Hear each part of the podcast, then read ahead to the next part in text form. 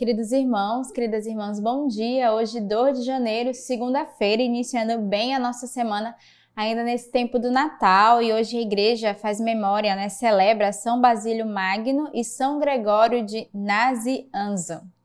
E a nossa regra de vida hoje nos traz o artigo número 3 e 4.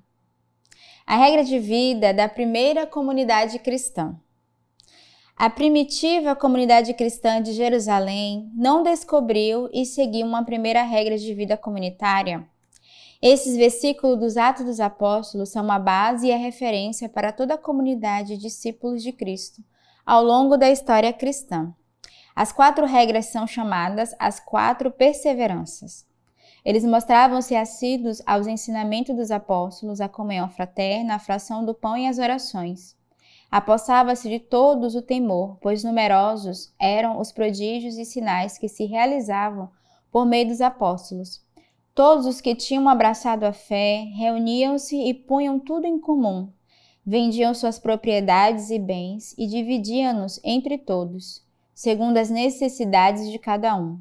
Dia após dia, unânimes mostravam-se assíduos no templo e partiam pão pelas casas, tomando o alimento com alegria e simplicidade de coração. Louvavam a Deus e gozavam da simpatia de todo o povo. E o Senhor acrescentava cada dia ao seu número os que seriam salvos. Depois vieram os monges e a vida monástica, em particular com a regra de São Bento, onde o tempo é bem regulado, o dia repartido entre vida intelectual, manual e espiritual, e à noite, depois de ter repousado o necessário para o corpo, vem amanhã para rezar na igreja, sem se ocupar de frivolidades. Ninguém deve mudar este regulamento, a menos que seja por necessidade, por obediência ou por caridade. Nestes 15 séculos, a regra de São Bento não perdeu nada da sua força. Permaneceu um farol e uma fonte de paternidade espiritual para qualquer vida comunitária até os nossos dias. Ainda hoje, a regra inspira a vida dos monges. Cada manhã no capítulo, o abade lê e comenta uma breve passagem. São Bento, nas suas últimas palavras aos seus monges, confia-lhes a sua regra.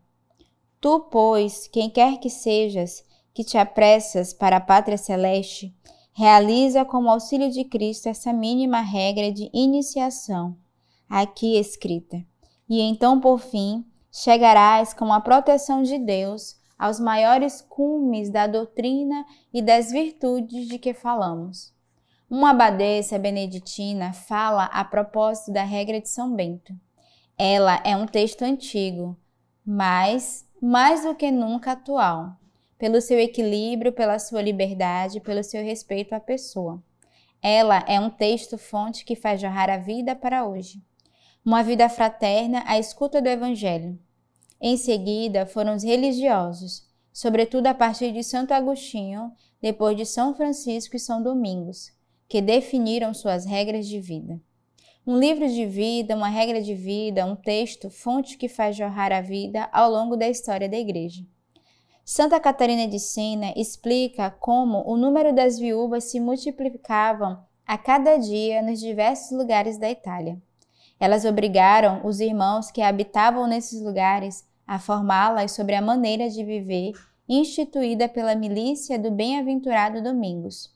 Como este modo de vida não era muito severo, um padre de, de santa memória nomeado Irmão Múnio, de nacionalidade espanhola, que governava a ordem inteira, redigiu por escrito as leis deste gênero de vida, que elas ainda hoje têm e que chamam de regra. São Tomás de Aquino, na Suma, torna preciso que a vida é regular. Quem professa uma regra não faz voto de observar tudo quanto nela se contém, mas faz voto de uma vida regular, por essencial, consistente nos três votos referidos. Por isso, em certas ordens, os religiosos mais cautamente professam não a regra, mas viver segundo a regra, isto é, procurar informar os seus atos pela graça como por um modelo. Então, a gente vê hoje na nossa regra de vida dois artigos muito importantes. O primeiro, o nosso fundador vai falar de como surgiu as comunidades, né? As comunidades cristãs lá em Atos dos Apóstolos. E é isso que hoje nós, como comunidade de vida, vivemos, né? Tentando guardar justamente os princípios dos inícios e, sobretudo, esses pilares que é, são pilares da comunidade de sementes do Verbo, a comunhão fraterna, os ensinamentos dos apóstolos, a fração do pão e as orações. Então, todo esse primeiro capítulo vai falar como foi surgindo ao longo da história. Né? Já desde os inícios já haviam as comunidades novas. As novas formas de viver em família, nessa partilha da vida de oração, da vida fraterna, da palavra de Deus e da missão.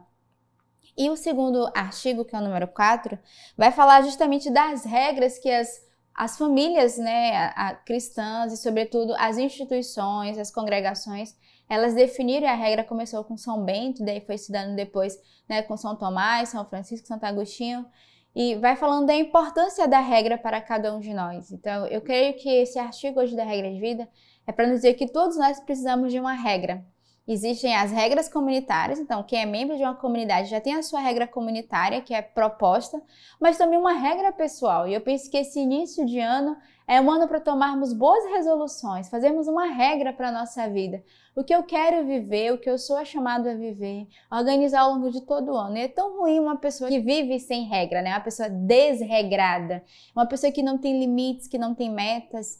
E nosso Senhor quer nos dar a graça nesse início de ano de pôr regras, pôr limites, não uma regra como uma imposição, não aquilo que vai nos aprisionar, mas aquilo que vai orientar a nossa vida. Então você é chamado a também a fazer a sua regra. E na sua regra você já coloca a Lex Divina, né? É óbvio, vai fazer parte daquilo que você é chamado a viver diariamente, né? Como uma disciplina espiritual, né? Diariamente eu sou chamado a ser fiel à palavra de Deus, a meditar a sua palavra.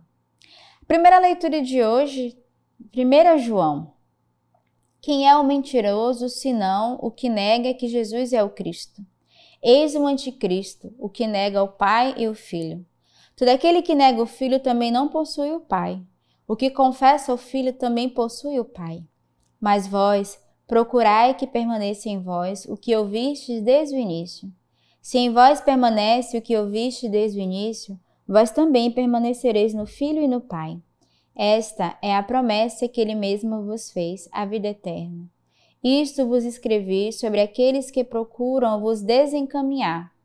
Quanto a vós, a unção que recebestes dele permanece em vós, e não tendes necessidade de que alguém vos ensine.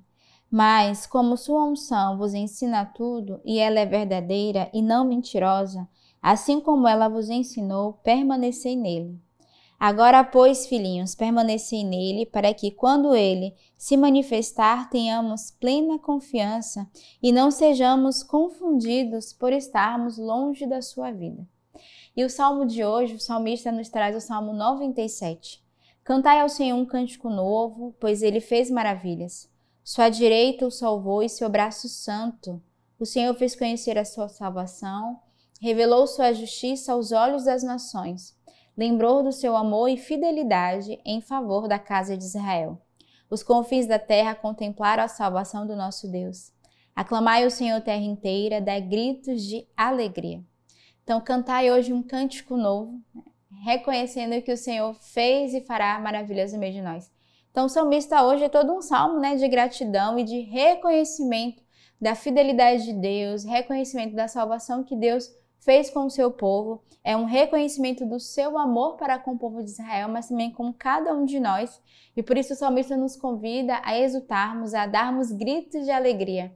Então, o salmo é sempre para nos lembrar algo que o Senhor fez, fará no meio de nós. Às vezes temos salmos de súplica, às vezes salmos de oração, salmos de gratidão, salmos de exaltação, mas o salmo é de fato a nossa oração diária, né, com o Senhor. Então, se você muitas vezes não sabe como rezar, pega um salmo, faz do salmo a tua oração para aquele dia com Deus. O evangelho de hoje de São João. Este foi o testemunho de João. Quando os judeus enviaram de Jerusalém sacerdotes e levitas para o interrogarem: Quem és tu? Ele confessou e não negou. Confessou: Eu não sou o Cristo. Perguntaram-lhe: Quem és então? És tu Elias? Ele disse: Não sou. És o profeta? Ele respondeu: Não. Disseram-lhe então: Quem és para darmos uma resposta ao que nos enviaram? Que dizes de ti mesmo? Disse ele: Eu sou uma voz que clama no deserto. Endireitai o caminho do Senhor, como disse o profeta Isaías. Alguns dos enviados eram fariseus. Perguntaram-lhe ainda: E por que batizas se não és o Cristo, nem Elias, nem o profeta? João lhe respondeu: Eu batizo com água, no meio de vós está alguém que não o conheceis. Aquele que vem depois de mim, do qual não sou digno de desatar as correias da sandália. Isso se passava em Betânia, do outro lado do Jordão, onde João batizava. A gente vê esse evangelho que é o interrogatório né, sobre João, os fariseus que vão perguntar quem é este homem né, que, que anuncia, que proclama, que batiza. E João que vai simplesmente dizer: Eu sou aquele que prepara o caminho. Né? João é aquele que prepara o caminho para a vinda do Senhor, é aquele que aponta o Senhor é aquele que prepara o nosso coração para a sua vinda e para a sua chegada. Então, que João seja também o intercessor no meio de nós, que prepare o caminho, que aponte a reta, a estrada, que aponte a regra, né? Como a gente falou no início do nossa Lex Divina. E hoje a igreja nos traz dois grandes amigos, São Basílio Magno e São Gregório de Nazianzo. A igreja se alegra com a memória conjunta desses grandes santos doutores, São Basílio e São Gregório. Basílio nasceu em Cesareia no ano de 329. Nasceu em uma família santa que buscava testemunhar na própria vida e na formação dos filhos o grande amor por Cristo e pela Igreja. Foi assim que, ajudado pelo pai, Basílio recebeu a primeira formação. Depois passou por Constantinopla, chegando a estudar em Atenas e formar-se em retórica. A essa altura, mesmo tendo um coração bem semeado pelo Evangelho, ele começou a buscar glórias humanas. Mas, ao conhecer o amigo São Gregório, São Basílio conheceu Cristo mais profundamente e retomou a amizade com Jesus. Ele, que já era muito culto, direcionou todo o seu potencial para aquele que é a verdade, o Logos, o Verbo que se fez carne. Jesus Cristo, nosso Senhor. Retirou-se por um tempo dali e pôde viver uma vida de muita oração e penitência. Depois foi inspirado a aprofundar-se na vida eremítica e também na vida monástica.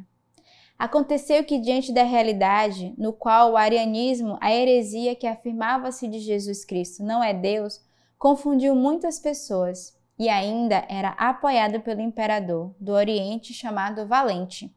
Nessa altura, Basílio foi eleito bispo, sucessor de um dos apóstolos, homem de caridade e de testemunho, e ele pôde combater e ver a verdade, vencendo o arianismo. Ainda padre, ele já era um testemunho reconhecido, uma autoridade, não só pela igreja, mas pela vida. São Basílio Magno deixou uma riqueza de escritos e principalmente a certeza de que, amigo de Jesus, felizes nós o seremos. Ele partiu para o céu e intercede por nós. Gregório nasceu no mesmo ano que Basílio. Seu pai era Gregório, o Velho, que depois foi bispo de Nazianzo. Estudou em Atenas, onde conheceu Basílio, ao qual teve um forte elo de amizade e com quem conviveu no eremitério de Capadócia, homem de estudo e poeta.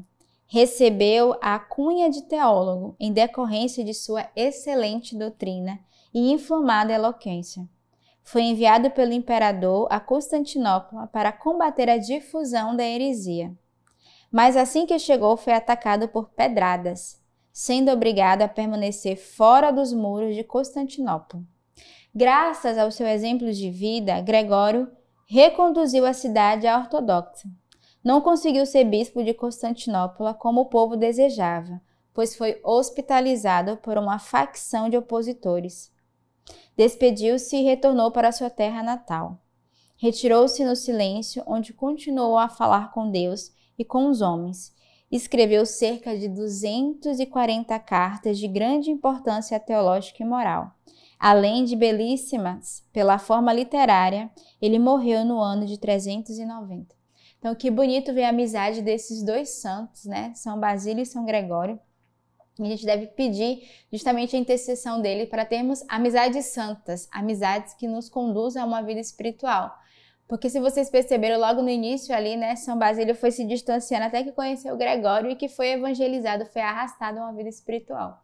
E as nossas amizades devem ser pra, para nos levar a uma amizade com Deus, uma amizade espiritual. Então, nesse dia, pensamos a intercessão desses dois grandes santos, teólogos, mas também pensamos a intercessão deles para combatermos né, as heresias que a, igre... que, que a igreja, não, as heresias que o mundo hoje vai contra a nossa igreja, contra a nossa fé então, peçamos a eles essa intercessão, ser esses dois grandes amigos. Sejamos também amigos destes dois grandes santos neste dia. E hoje, justamente, a leitura patrística é dos sermões de São Gregório, como uma só alma em dois corpos. Então, meditemos ao longo de todo esse dia essa leitura patrística e peçamos essa graça, graças de santidade, a partir desses dois santos. Então, que Deus vos abençoe no início dessa semana. Não esqueça o seu propósito, a sua regra de vida, que é Alex Divina, o nosso compêndio, o nosso material formativo. Se você ainda não adquiriu, você pode adquirir através da nossa loja online ou através das nossas casas de missões mais próximas de você, mas use esse material como vosso diário espiritual, como a vossa regra de ouro diariamente, que é a palavra de Deus. Que Deus os abençoe. Um novo ano é sempre uma oportunidade de trilharmos um caminho de intimidade com Deus. E uma grande ajuda é o compêndio, a leitura orante da palavra de Deus. Ela é como um diário da sua oração. E você é convidado a viver essa graça, você pode adquirir através da nossa loja online ou das nossas casas de missão mais perto. Somos desafiados esse ano a crescermos espiritualmente e de forma encarnada com resoluções bem concretas através da nossa Lex Divina.